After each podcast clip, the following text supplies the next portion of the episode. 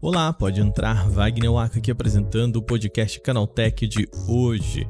Na manhã de ontem, a empresa de análise de mercado IDC lançou seu relatório de previsões para o setor brasileiro aqui de tecnologia da informação e comunicação. O levantamento traz estimativas totais para o mercado e aponta crescimento. Eu participei dessa apresentação e conto o que nós podemos esperar sobre o setor neste ano. E já adianto, tá? O papo vai passar por serviços de nuvem, inteligência artificial, segurança e alguns produtos como smartphone. Vem comigo, começa agora o podcast Canaltech, o programa que traz tudo o que você precisa saber do universo da tecnologia para começar o seu dia.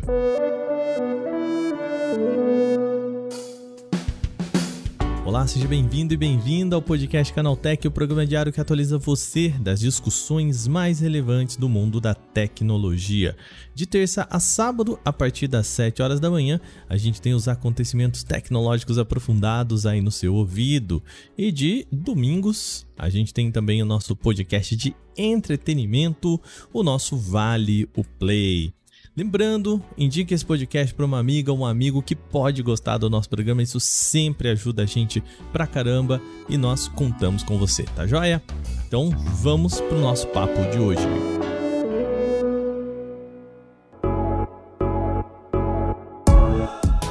IDC apresentou nesta quinta-feira, dia 2, o seu relatório de previsões para o mercado de tecnologia da informação e comunicações no Brasil. É um evento que já é super tradicional na indústria de TI, que vocês têm acompanhado conosco já há tanto tempo. Esse que você ouviu aí é Luciano Ramos, que é Country Manager da IDC para o Brasil. E onde a gente tenta trazer o que nós acreditamos que vai ser é, o, o, principal, as, as grandes tendências para o ano que está rolando, né, para 2023 aqui no Brasil, com números, com perspectivas, com, com consequências, impactos tanto para a área de TI como para a área de negócios. Ele começa falando sobre a posição do nosso país dentro do mercado mundial de tecnologia da informação e comunicações. Não estamos dentro do top 10 das economias mundiais no assunto, mas quase lá ficamos em 11 lugar. Então, a nossa, a nossa visão aqui de um mercado global é que o Brasil deve fechar a estimativa é, fechar 2022 na casa aí de 75 a 76 bilhões de dólares no mercado de TIC, né? ou seja, somatória de TI e telecomunicações. Né? E esse número nos coloca como sendo o 11 principal mercado. Sozinho, o Brasil representa quase um terço do total de TIC da América Latina, sendo que quando a gente olha só TI, o Brasil representa 38% da América Latina, ou seja, bastante coisa. Bom, que Ramos e a sua equipe apresentaram são 10 pontos que acreditam ser destaque para entender para onde vamos em tecnologia da informação e comunicações em 2023. Claramente, nós não vamos falar todos os 10 pontos, mas só os principais por aqui, tá bom? A empresa começa apontando que o setor de nuvem deve passar por um amadurecimento em 2023. Para 93% das companhias consultadas pela IDC, a otimização e redução dos custos de nuvem por meio de automação e outras questões devem estimular os investimentos em provedores de serviços. Então, falando de números, né, se a gente olhar o mercado de infraestrutura como serviço na nuvem pública e de plataforma como serviço na nuvem pública, somados, esses mercados já devem alcançar em 2023 é, algo perto de 4 bilhões e meio de dólares aqui no Brasil, né, o que representa um avanço de 41% em relação ao ano anterior. Ou seja, o crescimento do consumo de nuvem continua bastante acelerado aqui no Brasil, a gente continua crescendo acima da média global e esse é um movimento que, que deve permanecer ainda por um tempo, enquanto todo o Brasil, assim como a América Latina, continua fazendo esse catch-up, ou seja, esse movimento de, de aproximar aos níveis de consumo de nuvem que a gente vê em outros mercados. O grupo também falou sobre inteligência artificial no seu relatório. Embora o ChatGPT tenha ganhado o noticiário, gosto dos usuários no final desses últimos dias aí, inteligência artificial já é usada há tempos em sistemas de empresas. O estudo da IDC mostra que 20,5% das companhias brasileiras de grande porte afirmam que os processos de automação e os RPA, que são a sigla para os processos automatizados de robôs, serão estratégicos para iniciativas que envolvem TI em 2023.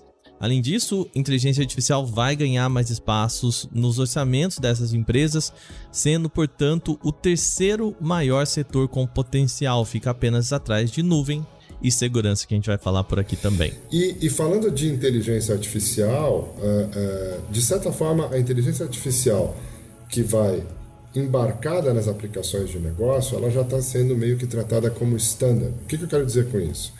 Que as empresas já esperam que as soluções de negócio modernas tragam dentro de si capacidades analíticas avançadas que usem né, inteligência artificial para ajudar a identificar problemas, tendências, ajudar a tomar a decisão. Isso já é uma expectativa, principalmente quando a gente fala de soluções de negócio robustas, né, voltadas para grandes organizações. Né? E essas capacidades que, que vão embebidas nessas aplicações vão se somar aí sim às iniciativas que a gente está chamando aqui de iniciativas avançadas, que são aquelas que muitas vezes são aí sim estruturas apartadas que vão ter ali as soluções que a gente conhece sobre inteligência artificial, sobre gestão de dados, sobre é, modelos é, e treinamento de modelos de inteligência, né?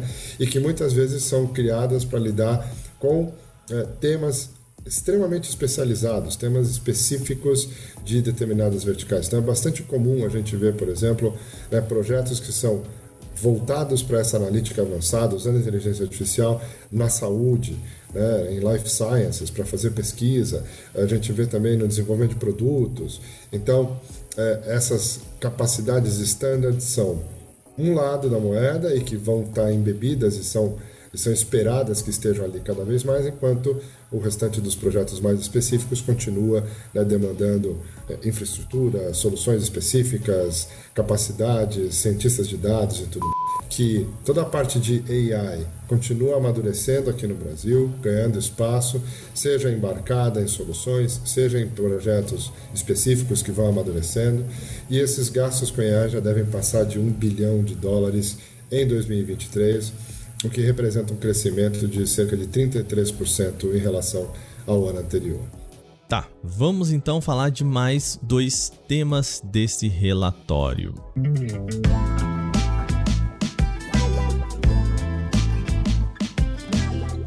O estudo da IDC também fala sobre segurança. Desde as mudanças com a pandemia e ataques cada vez mais complexos, as empresas então devem continuar colocando segurança como uma das suas prioridades, inclusive antes até do investimento em nuvem. Na previsão 7, a gente fala que segurança de TI continuará sendo prioridade e vai ser também motivo de preocupação ao longo deste ano. Esse que você escuta aí é Pietro Delay, diretor de pesquisas e consultoria de Enterprise da IDC na América Latina. Por que continuará sendo prioridade? Desde que a gente teve aquele grande episódio né, de ransomware em 2017 e 2018, quando muito CEO e dono de empresa foi no pescoço do executivo de TI, dizendo assim: pô, quem deixou, quem te autorizou a parar a empresa, é, segurança passou a ser a prioridade, tá? Para a maior parte das empresas em todos os países da América Latina e em praticamente todas as verticais de negócio. E por que a prioridade? Porque a gente continua tendo um risco muito forte, né? A gente continua tendo como exposição muito grande Uh, muito da operação das empresas depois de 2020 passou a ser fortemente remota, é, tanto nas pontas, né, com, com as pessoas uh, distantes, né, aquilo que eu sempre brinco, você falava com seu colega do lado e ele estava do lado. Hoje o cara que estava do seu lado está a vários quilômetros de distância e a informação está trafegando. Né? Não tem uma informação que você manipule que não tenha rodado por toda essa rede de informação que o Saboia estava comentando. Bom, a preocupação e cuidado com segurança tem um preço, tá? E será um preço alto, de acordo com o próprio The Life. A gente tem aí um número de que a gente espera, particularmente no Brasil, um mercado de 13 Uh, perdão, 1,3 bi de dólares para este ano, né? com crescimento agora puxando um pouco a média da América Latina, chegando a 13% quando a gente compara com o ano anterior. Para fechar os pontos mais importantes aqui para o nosso podcast, é claro, vamos falar também de aparelhos. A empresa acha que o mercado de dispositivos, ou como a IDC gosta de chamar de devices, ainda vai representar uma fatia importante da receita de TI. A projeção para esse ano é de ser 43,7% dos investimentos. Esta parte da apresentação foi feita por Reinaldo Saques, diretor de pesquisa e consultoria de Consumer Devices da IDC para a América Latina. Contudo, infelizmente, eu não tenho o áudio dele. O que Sachs apontou é que o setor todo de device deve trazer um crescimento pequeno em 2023. Mas antes de falar dos números, é importante dizer o que a IDC entende por devices. É a gama de desktops, notebooks, tablets, feature phones, smartphones, impressoras, multifuncionais, monitores e wearables, beleza? Segundo saques, esses produtos, abre aspas, enfrentaram diversos momentos críticos em 2022. Fecha aspas. A gente falou aqui sobre os números de outras empresas, inclusive da IDC, falando que o trimestre, o último trimestre do ano passado não foi exatamente bom para os smartphones, inclusive.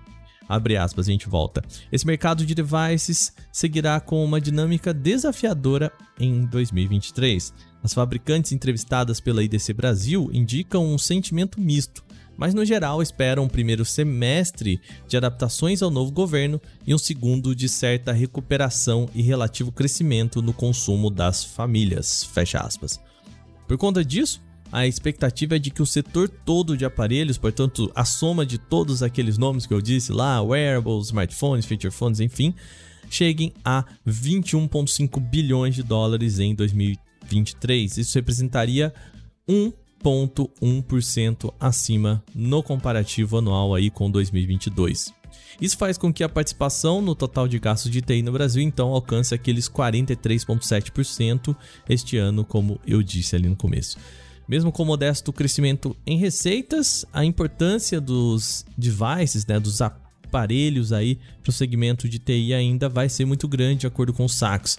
Os smartphones somam 13 bilhões de dólares esse ano, computadores devem somar 5,8 bilhões, wearables 882 milhões, impressoras 542 milhões e tablets 464 milhões. Veja bem, é importante ver a participação dos smartphones nessa. Se a gente for contar basicamente quase metade dos investimentos aí da receita e importância total do segmento para a TI vem do universo de smartphones. Bom, terminadas as principais notícias de hoje, vamos para o nosso quadro Aconteceu também.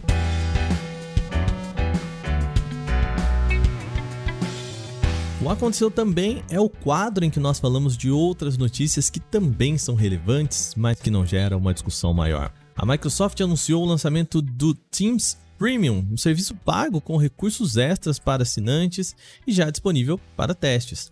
A principal novidade fica por conta da adição da tecnologia GPT 3.5, é a mesma usada no Chat GPT. Entre as funcionalidades, oferece um desempenho mais inteligente para a realização de reuniões. O serviço Premium deve oferecer tarefas geradas pela inteligência artificial. Serão legendas traduzidas em tempo real, atas de reunião automáticas, tarefas recomendadas e destaques personalizados. O chat GPT deve ressaltar os momentos-chave da reunião como um destaque e dar encaminhamento a decisões, marcando inclusive tarefas a serem executadas. Os destaques da reunião serão expandidos para incluir marcadores de linha de tempo, mostrando quem falou durante cada momento, quando algo foi dito e o momento exato do vídeo. Esses indicadores vão ser organizados de forma inteligente com base nos colegas de trabalho e assim será possível ver o que o seu gerente ou coordenador falou durante uma reunião. Pois é. Esse plano superior do Teams também deve contar com outras novidades que não dependem necessariamente da inteligência artificial. Segundo a Microsoft, o preço cobrado pelo modelo Premium será de 7 dólares por pessoa, cerca de 35 reais na conversão direta, sem contar impostos, e também um pagamento mensal. Após 30 de junho, a empresa pretende cobrar o valor original planejado de 10 dólares, ou seja, aproximadamente 50 reais por usuário também ao mês. É possível experimentar um mês desta versão e cancelar antes do fim do prazo.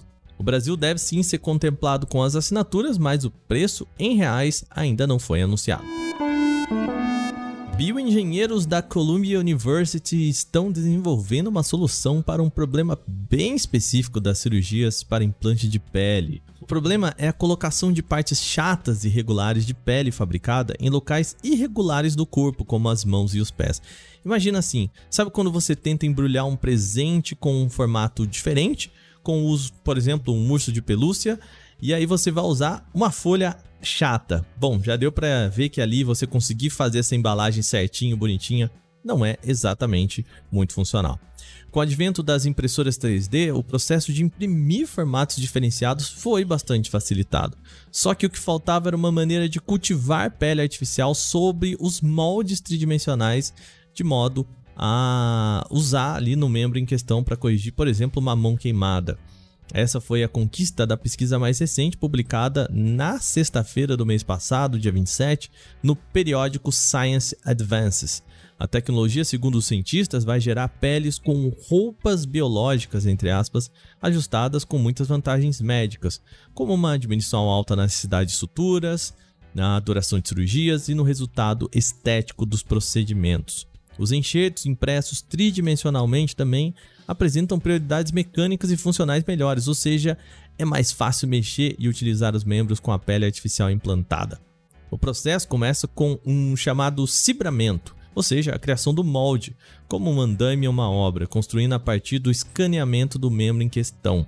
A partir disso é feito um modelo oco e permeável com impressão 3D, populando então o interior com fibroblastos da pele que geram o tecido conectivo e colágeno, uma proteína estrutural.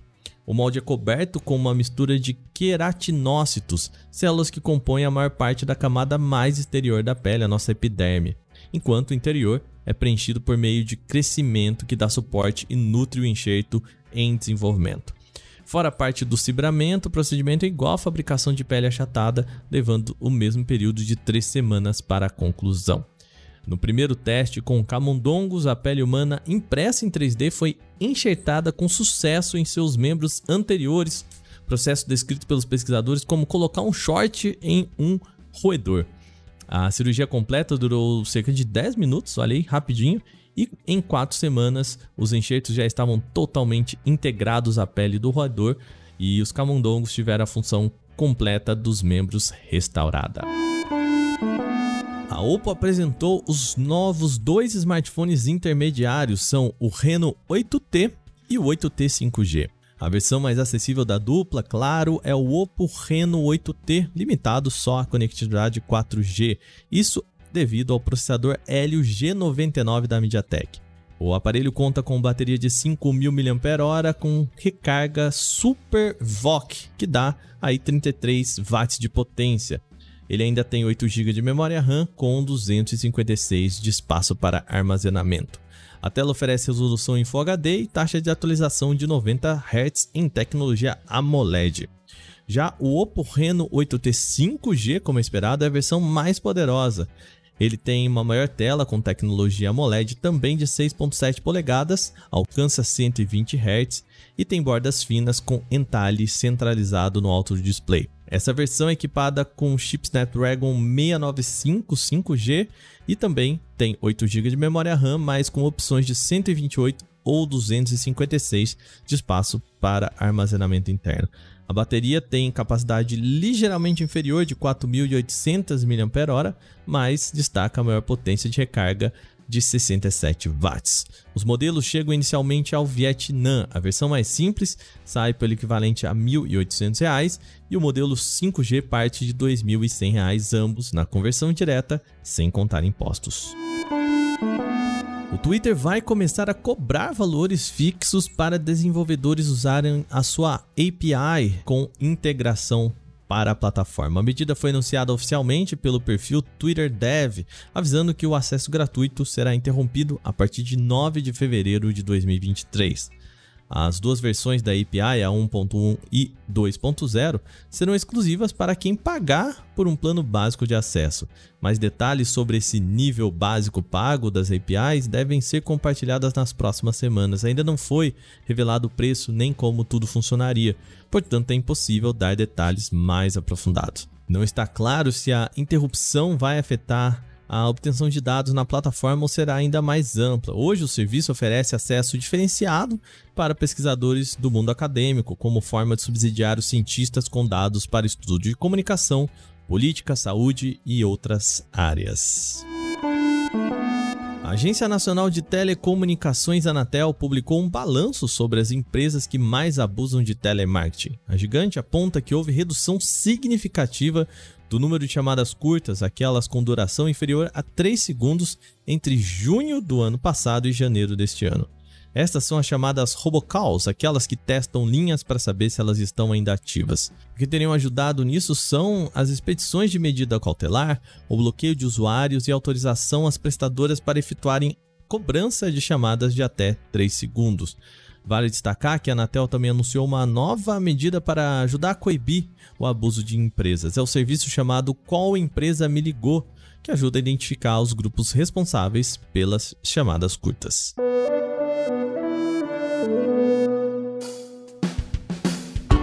Bom, e com essas notícias, o nosso podcast Canaltech de hoje vai chegando ao fim. Lembre-se de seguir a gente e deixar uma avaliação em seu agregador de podcast se você utiliza um. Nós lembramos que os dias da publicação do nosso programa são de terça a sábado, sempre com episódio novo logo de manhã, às 7 horas, para acompanhar o seu café. De domingo tem programa também, é o nosso Vale Play, podcast focado em entretenimento e cultura pop. Esse episódio foi roteirizado, apresentado e editado por mim, Wagner Waka, e também contou com reportagens de Alveni Lisboa, Augusto Dalla Costa, Victor Carvalho e Cláudio Yuji.